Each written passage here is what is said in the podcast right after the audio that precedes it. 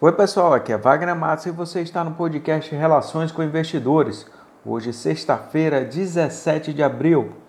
As bolsas mundiais fecharam no positivo devido aos países estarem planejando a reabertura da economia e por ter expectativa de um medicamento Remdesivir da farmacêutica Gilead Sciences para tratar o COVID-19 o Ibovespa acompanhou a tendência internacional, subindo 1,51%, ficando nos 78.990 pontos, com volume financeiro de 20 bilhões de reais.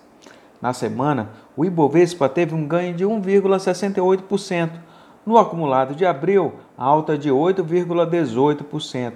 Mas no ano, ainda contabiliza uma baixa de 31,7%. O cenário político brasileiro ainda deixa dúvidas devido ao conflito entre os poderes do executivo e o legislativo. No texto da proposta de emenda constitucional, a PEC do orçamento de guerra aprovada pelo Senado, mas temos as restrições para a atuação do Banco Central na compra de títulos no mercado. É um outro fator negativo.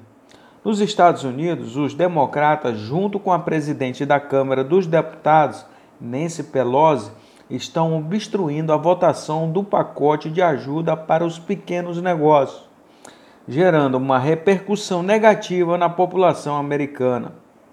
O petróleo tipo Brent fechou em alta de 1,76% aos 28 dólares e 31 centavos o barril já o minério de ferro, negociado na China, ficou em alta de 0,94%, ficando nos 86 dólares e 17 centavos a tonelada. Agradeço a sua atenção, por favor, deixe seus comentários e sugestões. Um grande abraço a todos e até mais!